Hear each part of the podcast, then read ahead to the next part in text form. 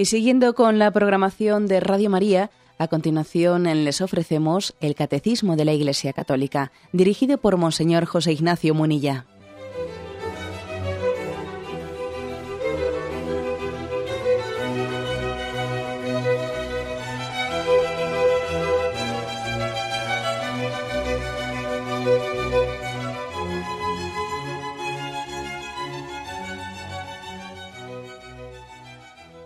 Cordial saludo a todos los oyentes de Radio María.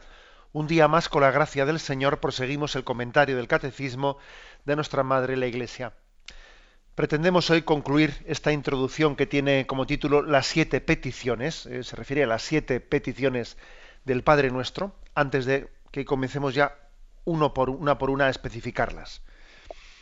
Este apartado, que comenzó en el punto 2803, hoy vamos a explicar, también explicamos el 2804, hoy vamos a concluirlo con estos dos últimos, 2805 y 2806. Nos introduce sobre esas siete peticiones del Padre Nuestro. Voy a comenzar por el último de los puntos, por el 2806 y luego voy al anterior. Mediante las tres primeras peticiones, Estamos hablando del santificado seas tu nombre, venga a nosotros tu reino y hágase tu voluntad en la tierra como en el cielo. ¿eh? Mediante las tres primeras peticiones somos afirmados en la fe, colmados en la esperanza y abrasados por la caridad. Como criaturas y pecadores todavía, debemos pedir para nosotros un nosotros que abarca el mundo y la historia, que ofrecemos al amor sin medida de nuestro Dios porque nuestro Padre cumple su plan de salvación para nosotros y para el mundo entero por medio del nombre de Cristo y del reino del Espíritu Santo. Bueno, algo habíamos dicho en algún programa anterior sobre esto, pero aunque sea de una manera breve, lo afianzamos. Vamos a ver las tres primeras peticiones. Decíamos eh, que son más de tipo teologal. ¿eh? O sea, están centradas más en un objeto teologal. Teologal decíamos aquello que tiene como objeto directo a Dios mismo. Y las virtudes teologales que son fe, esperanza y caridad eh, son aquellas que se centran, tienen su objeto en Dios mismo. En creer en Dios, en esperar en Él, en amar a Dios y se diferencian de las virtudes morales. ¿eh? Bueno, bien, pues aquí podríamos decir que estas tres primeras peticiones santificado sea tu nombre, venga a nosotros tu reino y hágase tu voluntad, son, son teologales. ¿no? Eh, dice aquí que sirven, o sea, mediante ellas, gracias a ellas, lo que perseguimos con ellas es que nos afirmemos en la fe, seamos colmados de esperanza y abrasados por la caridad. Cada una de estas tres primeras peticiones del Padre Nuestro parece, como si estuviese centrada en una de esas tres virtudes teologales.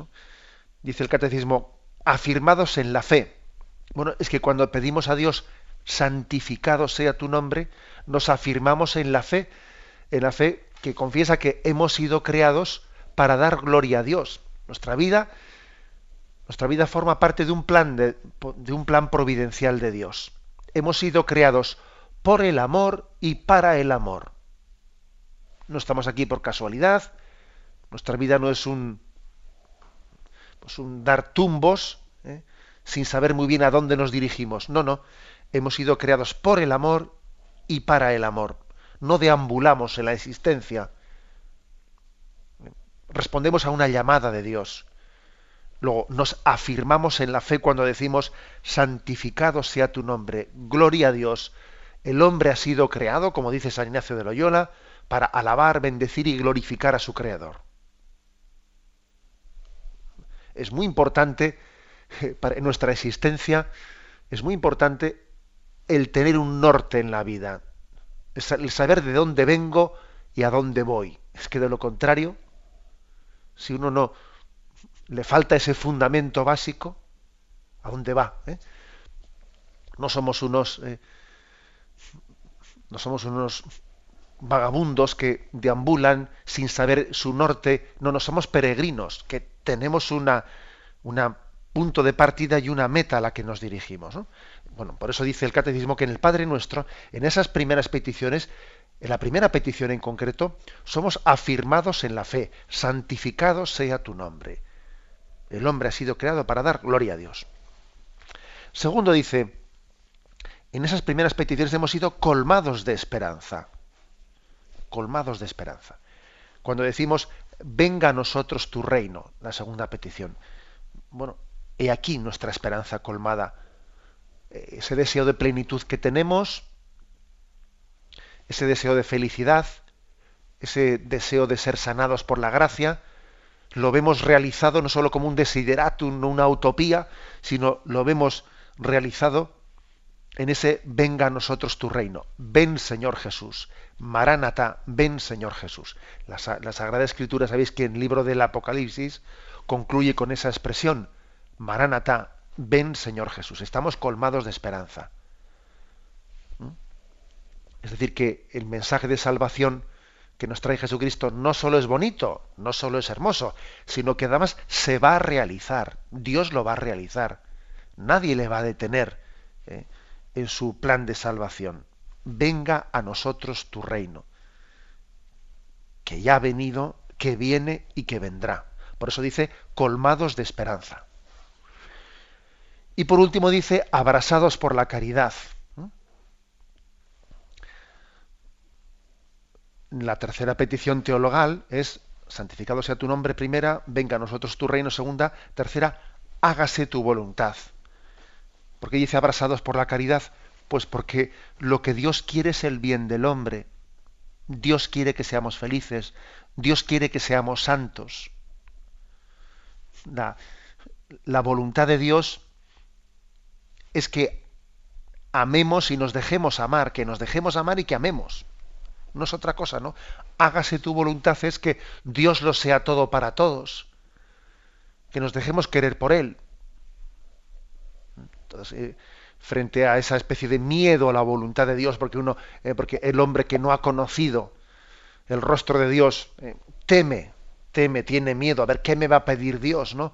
Uf, qué miedo, ¿no? No, de, de miedo nada. Cuando hemos conocido el rostro de Dios revelado por Jesucristo, revelado en Jesucristo, claro, decimos hágase tu voluntad y lo decimos con plena confianza, que se haga la voluntad de Dios, que sea lo que Dios quiera. Me fío más de Él que de mí mismo. Vamos, me fío más de la voluntad de Dios que de mis planes y mis proyectos. Qué miedo con mis planes y mis proyectos. Eso sí que me dan miedo. Por eso decimos abrazados por la caridad. ¿eh?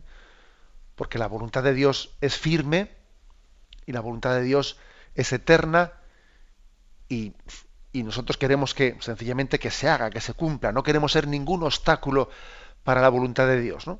Porque sabemos que es amor que es, nuestro bien. La voluntad de Dios es nuestro bien, no es otra cosa. Bien, pues por, lo tanto, las tres primeras peticiones del Padre Nuestro, eh, que tienen como objeto, como Dios, sencillamente, como dice el último punto este del Catecismo, 2806, se centran en afirmarnos en la fe, colmarnos de esperanza y abrasarnos por la caridad. Bueno, después ha continuado diciendo, como criaturas y pecadores todavía, debemos pedir para nosotros un nosotros que abarca el mundo y la historia. es decir, ¿qué es lo que mm, dice aquí? Que cuando oramos, pedimos para nosotros, pedimos, pero fijaros bien, somos conscientes de que ese nosotros abarca el mundo y la historia. ¿Qué quiere decir esto, esta expresión? ¿no? Bueno, no sé si nos damos cuenta que cuando rezamos el Padre Nuestro, no comienza con nosotros, no, no, ha comenzado con nosotros la historia de la salvación, la historia de la revelación de Dios, la, historia de la religión revelada en Cristo, no, no ha comenzado con nosotros. ¿no?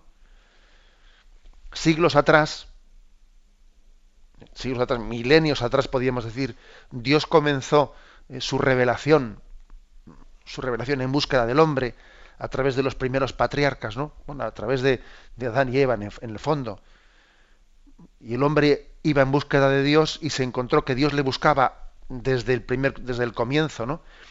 Y nosotros podemos decir que, o sea, nos damos cuenta de que rezamos el Padre Nuestro en un momento culminante de la historia de esa revelación. Si dice el Evangelio, dichosos vosotros porque muchos desearon ver este momento y se murieron sin verlo. Muchos de ellos desearon ver a Jesucristo y murieron antes de ver que el prometido, el Mesías de Dios prometido llegase, ¿no? Y muchos desearon poder orar con esta confianza con la que tú estás invitado a orar.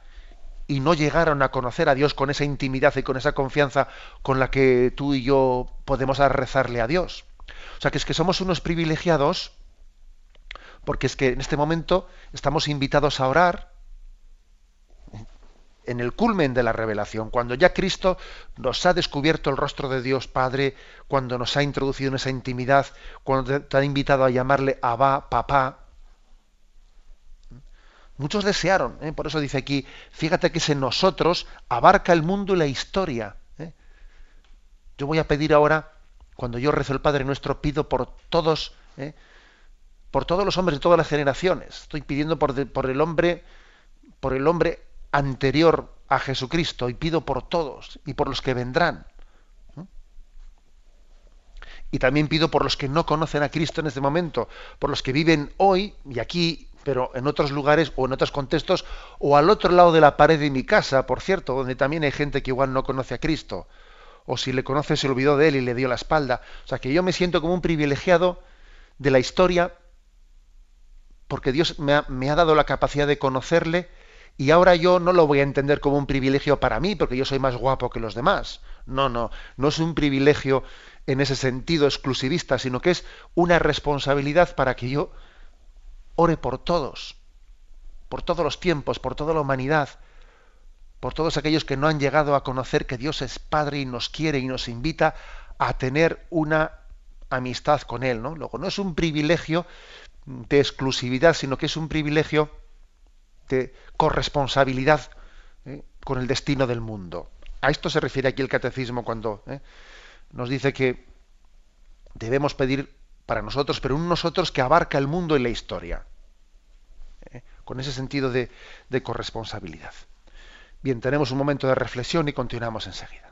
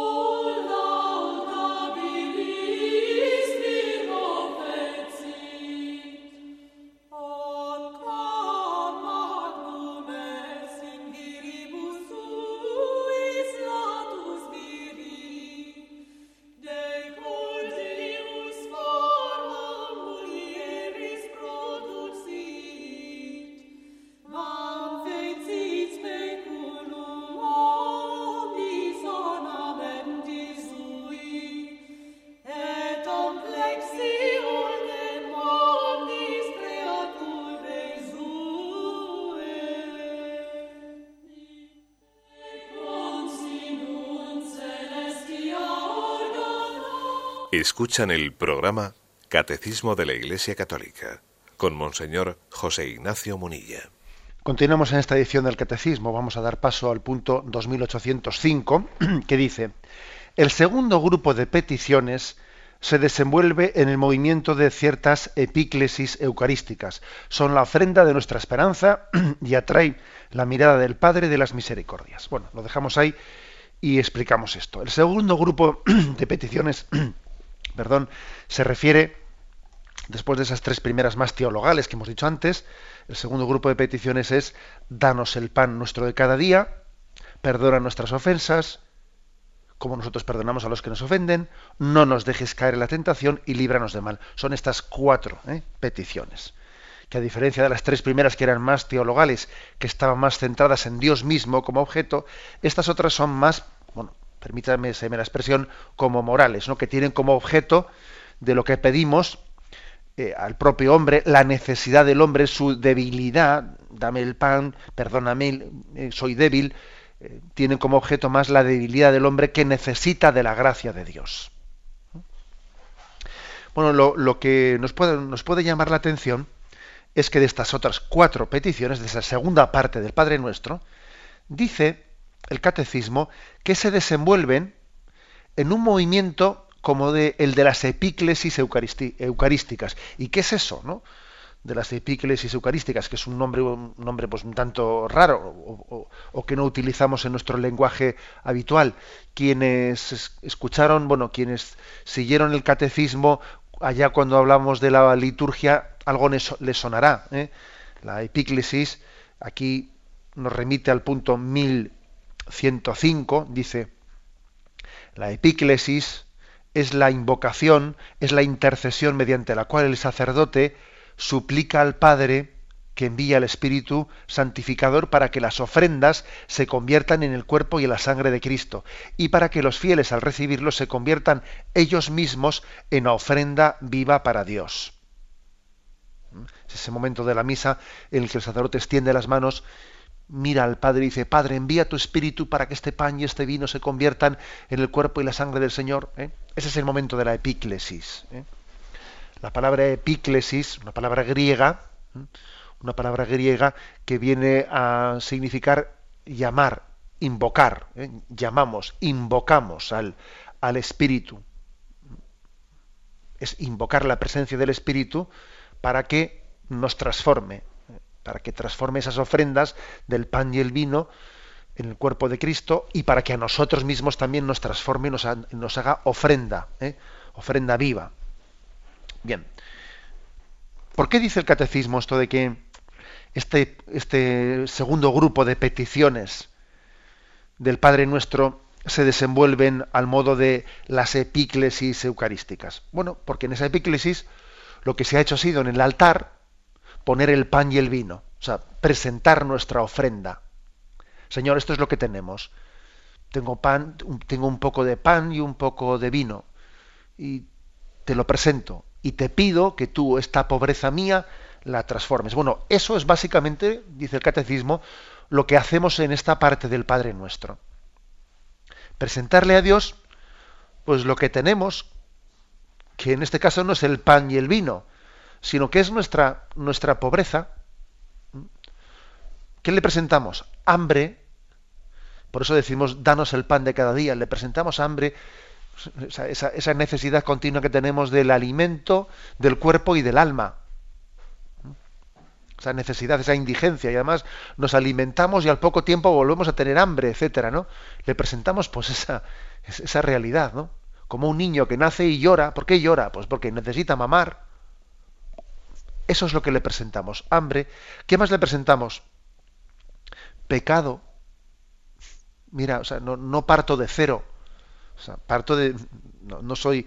Eh, no soy alguien que, que parta, se pueda presentar ante ti. Yo no me puedo presentar ante ti, Señor, como alguien que, eh, pues que parta de cero. No, parto de mi condición pecadora. ¿eh? Por eso decimos, perdónanos nuestras ofensas, ¿no? Le presentamos nuestro pecado, le presentamos nuestra debilidad. ¿eh? No nos dejes caer en la tentación, porque, porque sé que la carne es débil. Entonces le presento la debilidad de mi condición humana, inclinada al pecado, que, es débil. ¿eh? incluso le presento mi situación acosada, o sea, me siento acosado. Y por eso decimos líbranos del mal, líbranos del maligno, porque somos acechados, ¿no? ¿Y qué hace? Y la verdad es que un hombre, la condición humana se siente impotente ante el poder de Satanás, claro, nos sentimos acosados, ¿no? Es decir, que, mm, que al igual que en la liturgia eucarística presentamos el pan y el vino, y decimos, mira Señor, esta es mi, mi pequeñez, ahora te pido que envíes el Espíritu para que transformes estas ofrendas y las conviertas en, en Cristo, algo así hacemos nosotros. Le presentamos lo que somos. Mira mi hambre, mira mi pecado, mira mi, de, la debilidad de mi carne, mira el acoso que, eh, que también estoy padeciendo. Y entonces nos presentamos tal y como somos y pedimos que Él nos transforme con su gracia. Es como un mendigo que dice aquí, no, me voy a disfrazar no voy a hacer el paripé de presentarme delante de ti como si yo fuese, soy lo que soy, ¿no? Es una, es una auténtica, es el culmen de la religiosidad, ¿no? ¿A Dios qué le vamos a ofrecer? En el Antiguo Testamento le ofrecían, ¿eh? pues, eh, sacrificios de animales, de toros, de vacas, de carneros. Bueno, pero ¿a Dios qué le voy a dar yo que, que Él no tenga? Le voy a dar mis bienes, ¿qué le voy a dar? Oro. ¿Qué le No, es decir, la, la auténtica religiosidad consiste en presentarnos ante Dios tal y como somos, ¿no? Ser adoradores a Dios en espíritu y en verdad es también partir de mi verdad, Señor, pero mira qué poca cosa soy. ¿Mm? Presentarse en verdad delante de Dios. Esto es lo que hace el Padre nuestro. Tengo hambre, soy pecador, soy débil, me siento acosado, y por eso te pido, danos el pan de cada día, por eso te pido, perdona nuestras ofensas, por eso te pido, no nos dejes caer en la tentación, por eso te pido, líbranos del maligno. O sea, es, es una escuela, escuela de autenticidad ¿eh? en nuestra relación con Dios, de presentarnos tal y como somos. ¿eh? Y a esto, y en, en este momento, dice el catecismo, que se produce lo que se llama la epíclesis. ¿eh? Y es que si en la Eucaristía el pan y el vino, que eran tan poca cosa, pues la fuerza del Espíritu Santo es capaz de hacerlos, de convertirlos en el don de salvación para el mundo, en el pan de vida, en el pan de vida y en el vino de salvación, hombre, pues lo mismo puede hacer Dios con nuestra pequeñez. Dios puede colmar nuestra hambre hasta el punto de convertirnos en alimento para los demás. Dios puede sanar nuestro pecado hasta el punto de hacernos instrumento de, sanación para los demás y, ser también en Cristo salvadores del mundo. Y Dios puede también salvarnos de nuestra debilidad, incluso haciendo que nosotros ayudemos a otros a no caer en la tentación. Y Dios puede también, ¿no? Salvarnos de la cosa del maligno, hasta el punto también de darnos la gracia de, vencerle y aplastar su cabeza junto con Cristo en María y aplastándole también a él, ¿no? Y venciendo el influjo de Satanás en el mundo. Es decir, que es un milagro de la epíclesis, que este pan y este vino, Dios por la fuerza del Espíritu los transforma. Y algo así pasa con nosotros. ¿eh? Algo así pasa con nosotros, que le presentamos a Dios nuestra debilidad y nos quedamos impresionados de que Dios sea capaz de hacer algo tan grande, tan grande partiendo de nuestra, de nuestra pequeñez.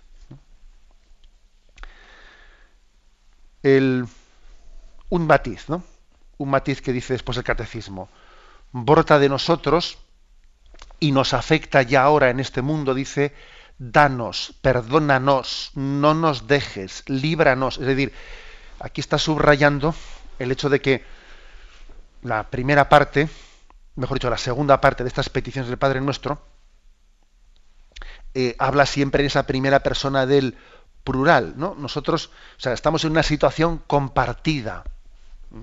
Yo tengo hambre, pero comparto esa situación con los demás que están hambrientos. Me siento débil, pero eh, es una situación compartida, ¿no? Fijaros bien que el Padre Nuestro no dice, dame, perdóname, no me dejes, líbrame. No, lo dice en primera persona de plural.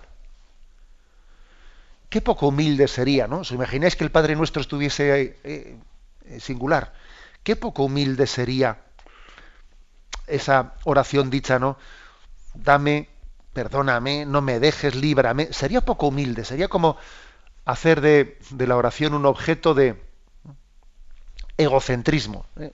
No sé, pues, expresar mi egocentrismo en la oración. ¿eh? Como si pretendiese que yo fuese la única víctima del mundo. ¿Eh? Muy, muy propio esto, ¿no? De, bueno, pues de, del narcisismo que tanto configura nuestra, nuestra cultura, el narcisismo en el que uno se piensa que es el centro de la humanidad y todo tiene que girar en torno a ti, ¿no? Pobrecito de mí, y venga, y dale que te pego, ¿no? No, sería una, sería, si, si esa oración se hubiese escrito en singular, no tendría el espíritu que, percibimos en ella. ¿eh? Tendría el gran riesgo de ser una proyección de nuestro egocentrismo. Dame, perdóname, no me dejes. No, es decir, partimos de una situación compartida, de hambre, de indigencia, y partimos también de un destino, de una unidad de destino que compartimos, ¿no? Hemos, hemos salido de las manos de Dios como familia y volvemos a Él como familia. Y lo lógico, por lo tanto, es que mientras tanto, mientras que vamos de camino, lo hagamos como familia, ¿no? Si salimos de él como familia y volvemos a él como familia, pues hombre, lo lógico es que nuestra forma de expresión con él tenga, ¿no? Esta profunda conciencia de, de, comunión entre nosotros, ¿no? De comunión. Incluso comunión a las duras y a las maduras, cuando pedimos la gracia y cuando expresamos también nuestras heridas. Lo hacemos en comunión entre nosotros, ¿no? Ambas, ¿eh? tanto a la hora de manifestar la, la, debilidad como a la hora de mendigar la gracia, lo hacemos, lo hacemos en, en comunión. Bien, tenemos un momento de reflexión y continuaremos enseguida.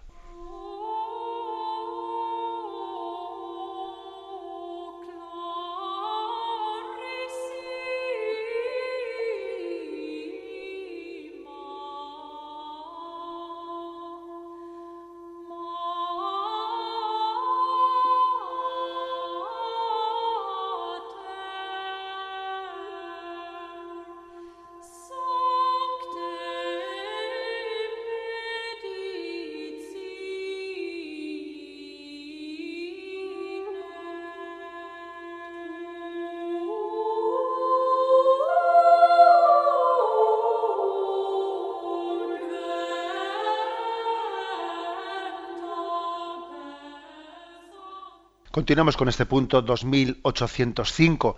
En él se nos está explicando el segundo grupo de peticiones del Padre Nuestro.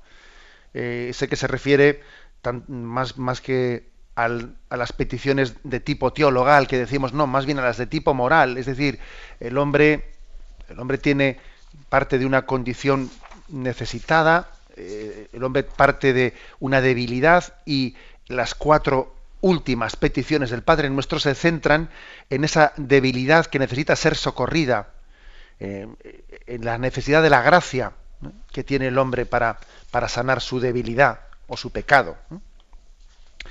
Bien, pues dice así, la cuarta y la quinta petición se refieren a nuestra vida como tal, sea para alimentarla, sea para sanarla del pecado. Las otras, las dos últimas, o sea, la, la sexta y la séptima, se refieren a nuestro combate por la victoria de la vida, el combate mismo de la oración.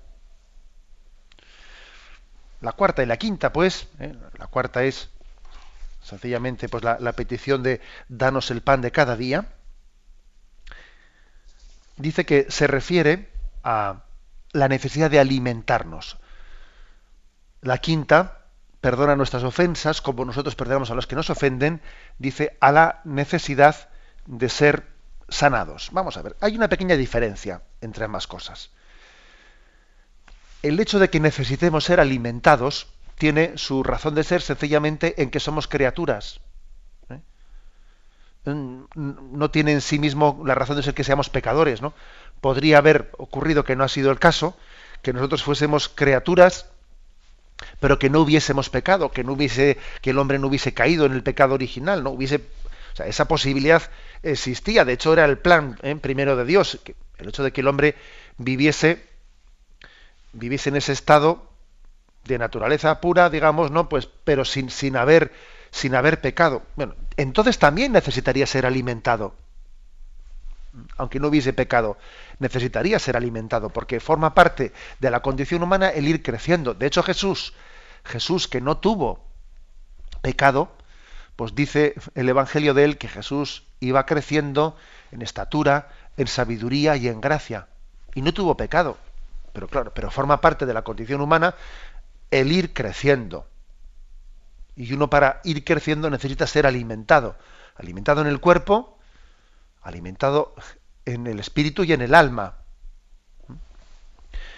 Bueno, pues mm, eso es lo primero que pedimos. Danos el pan de cada día, porque necesitamos crecer.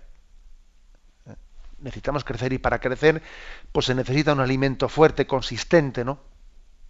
Y uno de los dramas que podemos tener nosotros es que no tengamos el alimento suficiente para crecer, el alimento del cuerpo, ¿qué, diremos ¿no? del azote del mal en el mundo de, de, tantísimos millones de personas que mueren de hambre? Es terrible, ¿no? ¿Y qué diremos también de el hambre, el hambre de verdad, el hambre de sabiduría, que es también una pobreza inmensa, ¿no? La pobreza de la cultura, la pobreza, es una pobreza inmensa. Fijaros lo que es el analfabetismo y a qué pobrezas y a qué esclavitudes y a qué manipulaciones puede llegar a conducir el analfabetismo, ¿no? Es tremendo, ¿no? ¿Y qué decir del hambre, del hambre de Dios, del hambre de la gracia? Pues también es otra, otra pobreza tremenda. El hombre, si tiene al mundo, si tiene todo en el mundo y no tiene a Dios, es que en el fondo le falta lo principal, ¿no? Hay gente tan pobre, tan pobre, que solo tiene dinero Incluso, fíjate, voy a decir una, palabra políticamente incorrecta, la voy a decir. Hay gente tan pobre, tan pobre, que solo tiene dinero o solo tiene una cultura científica, no tiene más, ¿no? Y le falta, y le falta la riqueza de Dios como clave de comprensión de toda la existencia. Y es una pobreza tremenda. Luego, luego esta, esta petición del alimentanos, o sea, danos el pan, ¿eh? alimentanos, es importantísima y está basada ni más ni menos en la creaturalidad del hombre, o sea, la criatura antes de haber pecado, no independientemente de haber pecado, necesita ser alimentada. Lo que pasa es que ahora el hecho de que seamos criatura combinado combinado con el hecho de que seamos pecadores complica más las cosas porque a veces ocurre que en vez de alimentarnos pues nos envenenamos. Entonces, a veces tomas como alimento lo que en el fondo es un envenenamiento. Y entonces, claro, se complica mucho más la cosa. Bien, pero esta ha sido la afirmación en primera del catecismo, es decir, la cuarta petición eh, habla de la necesidad de alimento de la criatura. La quinta, de la necesidad de sanación. Perdona nuestras ofensas como nosotros perdonamos los que nos ofenden. Ya tendremos ocasión de explicar más despacio cada petición, ¿eh? pero ahora eh, está el catecismo como haciendo afirmaciones básicas. Bueno, es que partimos de una condición pecadora. Y el pecado no se puede curar o sanar desde dentro, tiene que ser sanado desde fuera. Y esto que digo, ¿cómo, cómo lo, justifico? ¿Cómo? Sí, sí, lo, repito. ¿eh? el, pecado no puede ser sanado desde ti, sino tiene que ser sanado desde fuera. ¿Por qué? Porque yo, el pecado ha consistido en que yo he ofendido a Dios. Luego, si yo he ofendido a Dios, no vale que yo mismo, yo le ofenda y yo me autoperdono. No, te tiene que perdonar Él, porque el ofendido ha sido Él. ¿Eh? O sea, que aquí no cabe autorredimirse.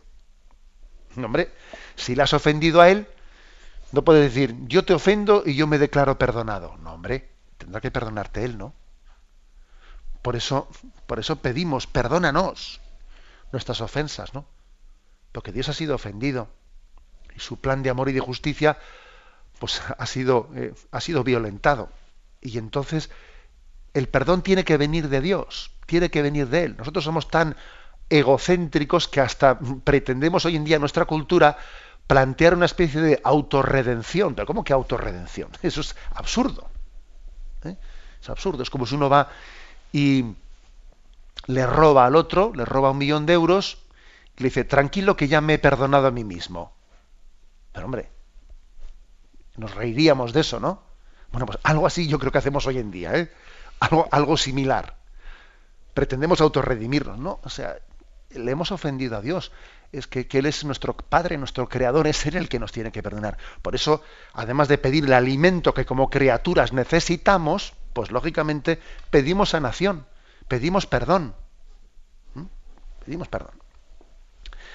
Sigue adelante y la sexta petición, la sexta dice, no nos dejes caer en la tentación. Y aquí el catecismo dice que se trata, se refieren al combate por la victoria de la vida no nos dejes caer en la tentación y líbranos del mal.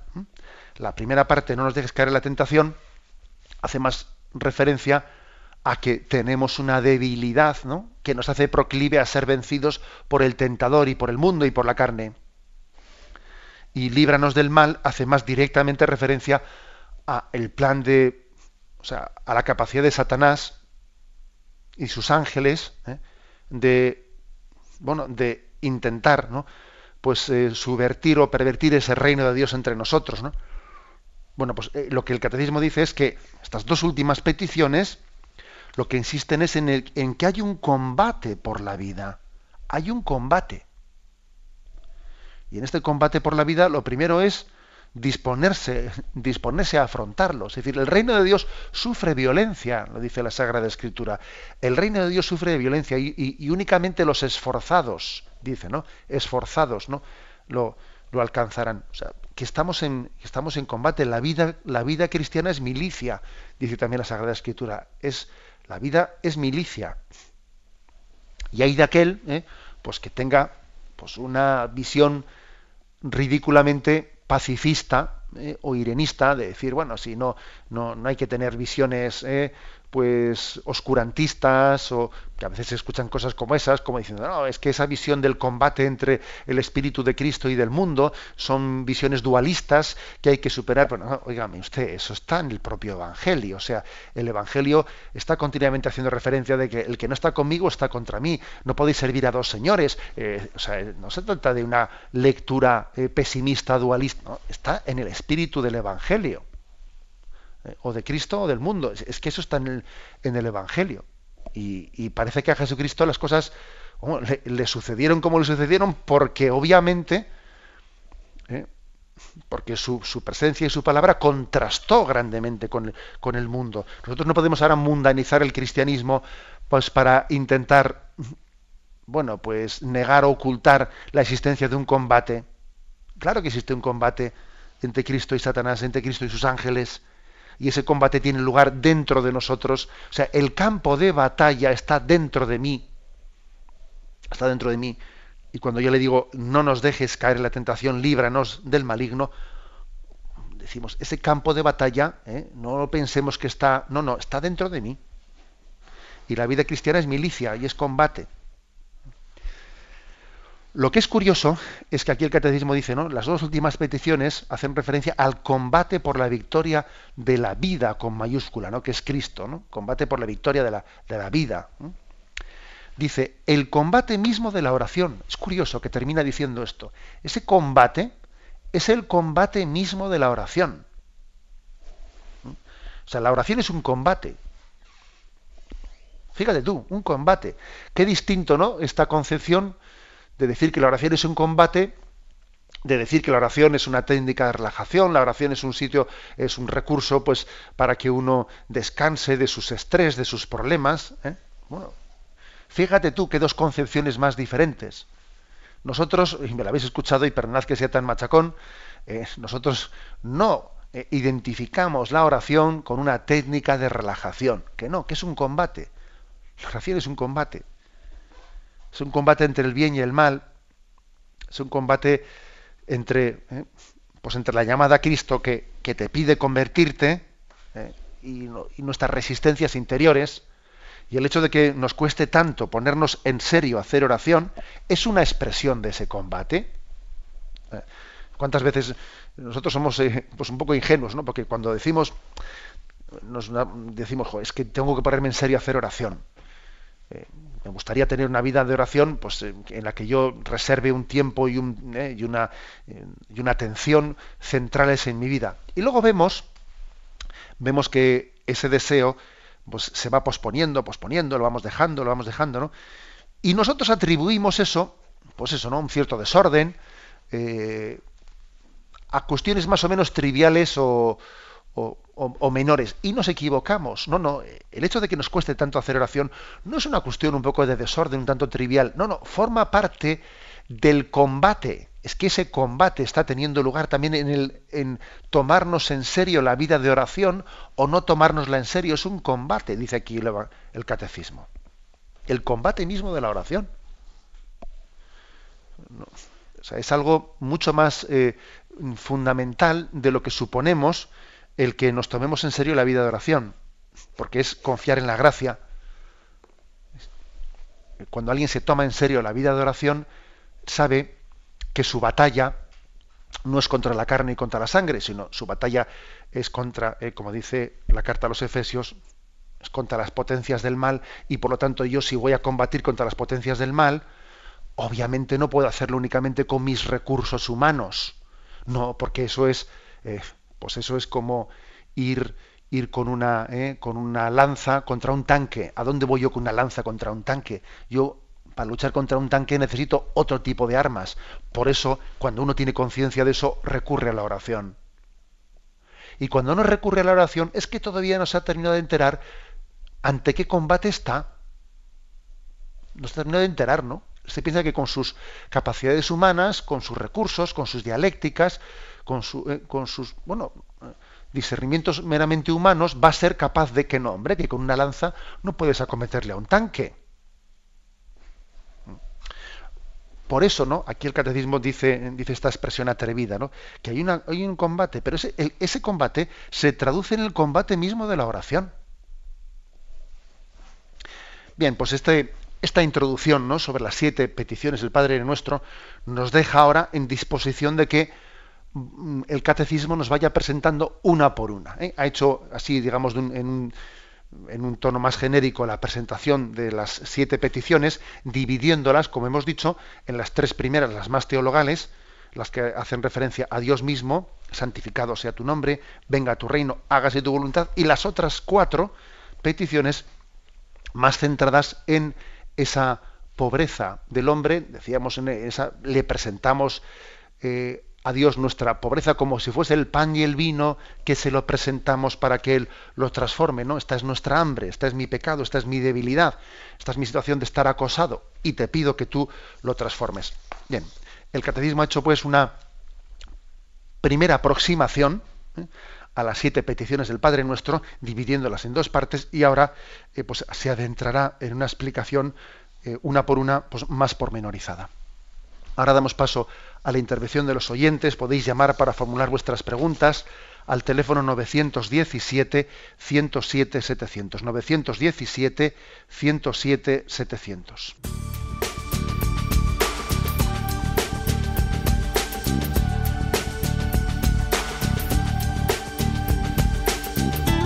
Radio María le ofrece la oportunidad de recibir en su casa sus programas favoritos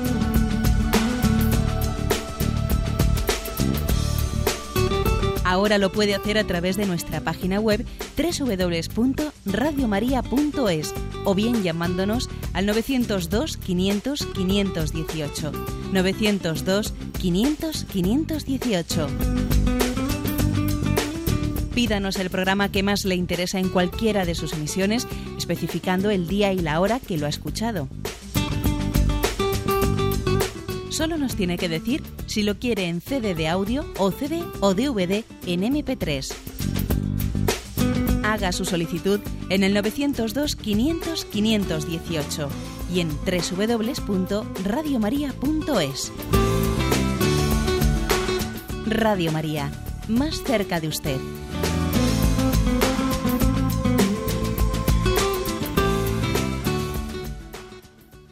Escuchan el programa Catecismo de la Iglesia Católica, con Monseñor José Ignacio Munilla.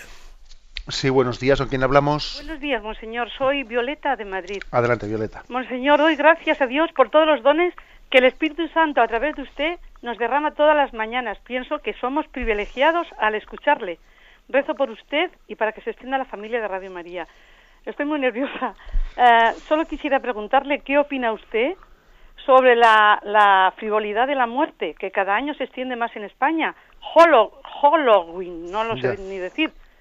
Eh, en colegios públicos casi lo, lo impone.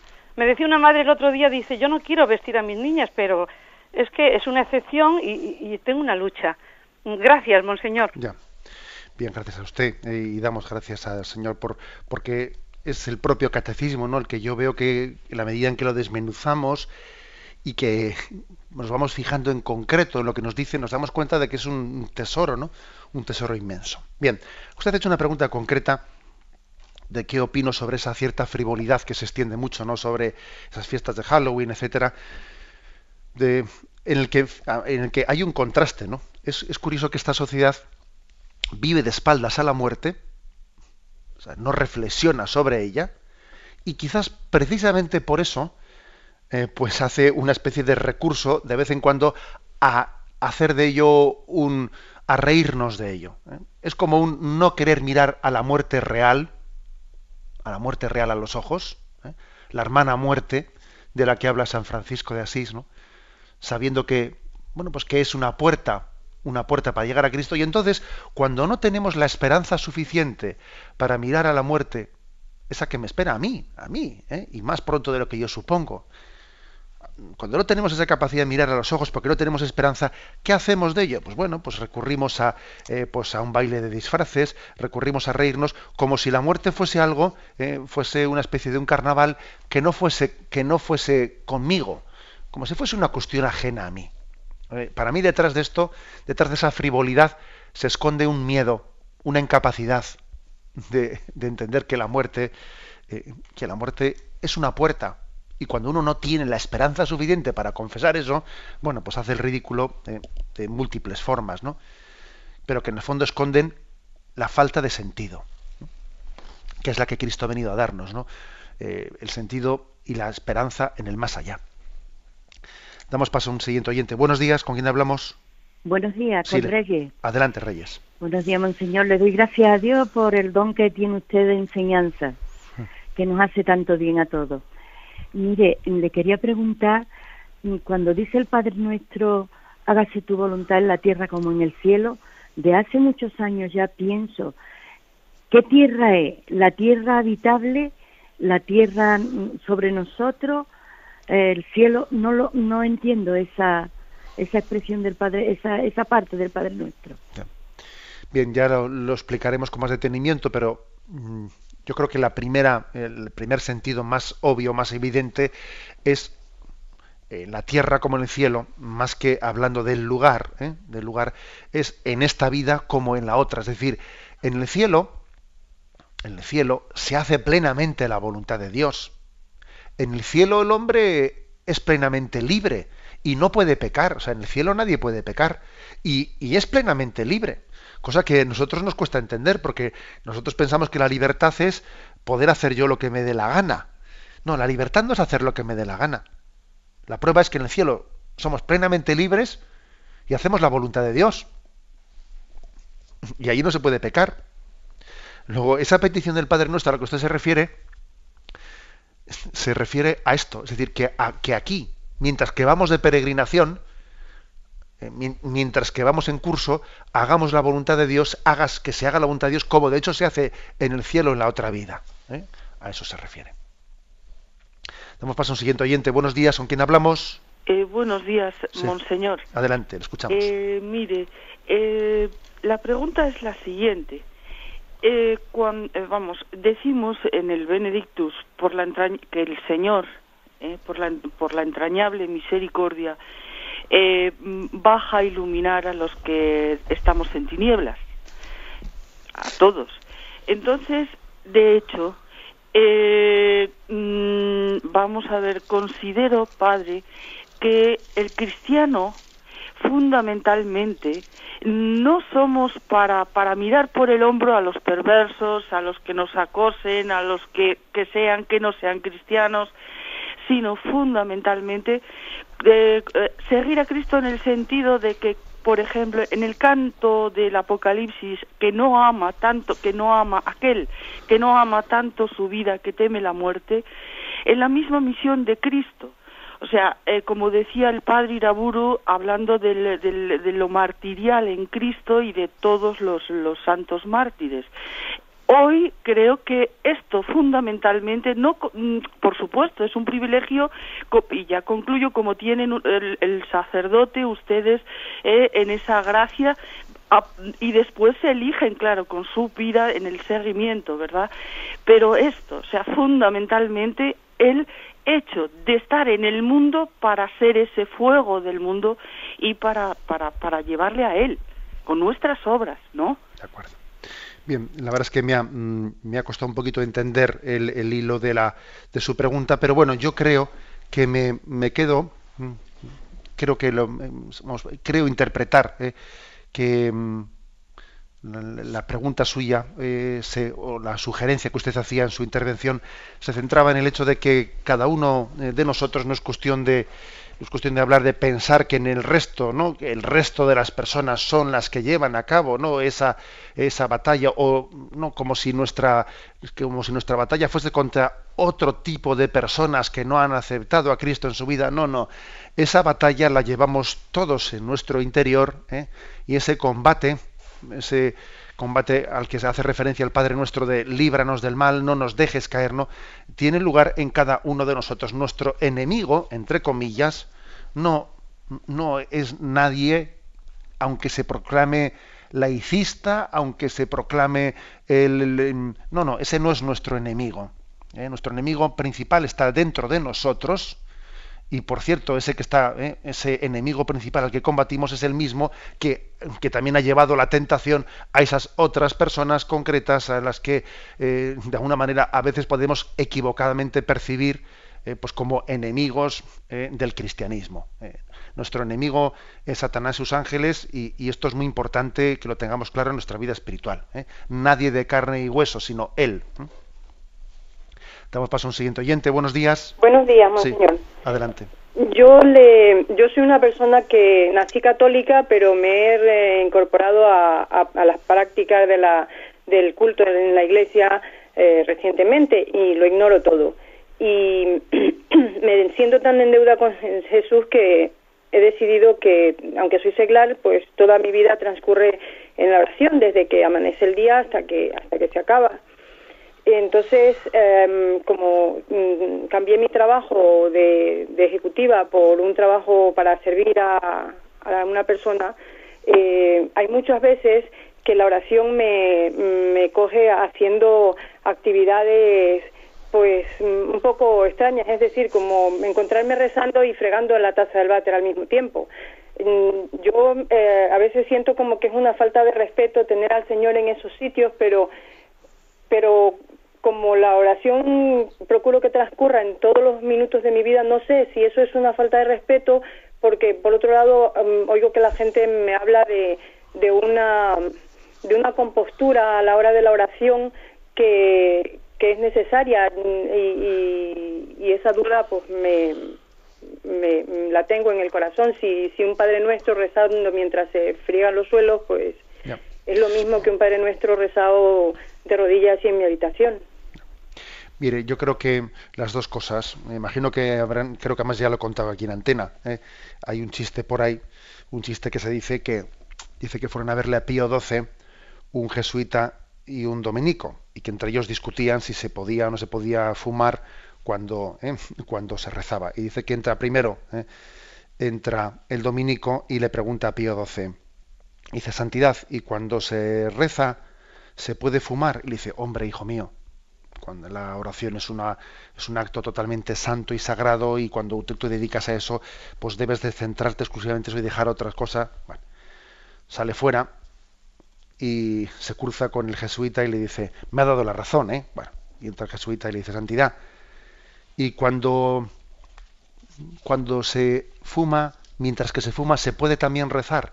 Y le dice el Papa, hombre, ya lo dice San Pablo, ya comáis, ya bebáis, sea como sea, hacedlo todo para gloria de Dios, todo momento es bueno para orar. Bueno, este chiste ese chiste que no es que se aplique no estrictamente ni mucho menos a lo que usted ha, ha preguntado, pero eh, hay que hablar de dos cosas distintas, ¿no? O sea, cuando usted tenga un acto de, de adoración, pues porque tenga la gracia de poder ir a una capilla y, y estar delante del Señor, obviamente, pues nuestra eh, en ese momento el acto de adoración lo haremos con toda, eh, pues con toda la unción y con toda la forma exterior también de adoración. Eso es una cosa concreta, una forma determinada de orar. Pero usted ahora está hablando de otra forma de orar, que es que creo que es mm, precioso y es un gran testimonio. El que usted también nos diga que tiene como el objetivo vivir en presencia de Dios y, hacer de toda la actividad de su, de su jornada pues una, eh, una oración continuada. Y, usted está haciendo la limpieza eh, o entre los pucheros anda Dios, ¿no? Como decía Santa Teresa de Jesús, ¿no? Usted está, usted está intentando eh, pues mm, casi hacer una oración continuada, ¿no? Y, entonces no tiene que tener ninguna especie de reparo en pensar que, bueno, pues que el hecho de que la oración sea algo santo y al mismo tiempo usted esté entre lo mundano, entre lo mundano, como que haya una contradicción entre ello. Una sana espiritualidad como la de Santa Teresa de Jesús, eh, esa famosa frase de Santa Teresa de que entre los pucheros anda Dios, es signo de espiritualidad profunda y sana. ¿no? Cuando uno tiene eh, una espiritualidad, eh, aquí hay un abismo, ¿eh? hay un abismo de separación entre lo sagrado, entre lo sagrado y lo, entre comillas, profano, es una mala señal. Porque lo natural y lo sobrenatural no son dos pisos justapuestos, desconectados entre ellos. No, lo natural y lo sobrenatural eh, están fundidos, están fundidos. Por eso no tenga usted miedo a ser poco eh, reverente por el hecho de que usted lleve a Dios a, a, lo cotidiano en su vida. Porque eso es un signo de espiritualidad profunda eh, y, creo que, que, va usted por el buen camino. Y le damos gracias a Dios por su encuentro con Él y por ese camino de retorno a la a la casa del Padre que Dios a usted le ha concedido realizar. Me despido con la bendición de Dios Todopoderoso, Padre, Hijo y Espíritu Santo. Alabado sea Jesucristo.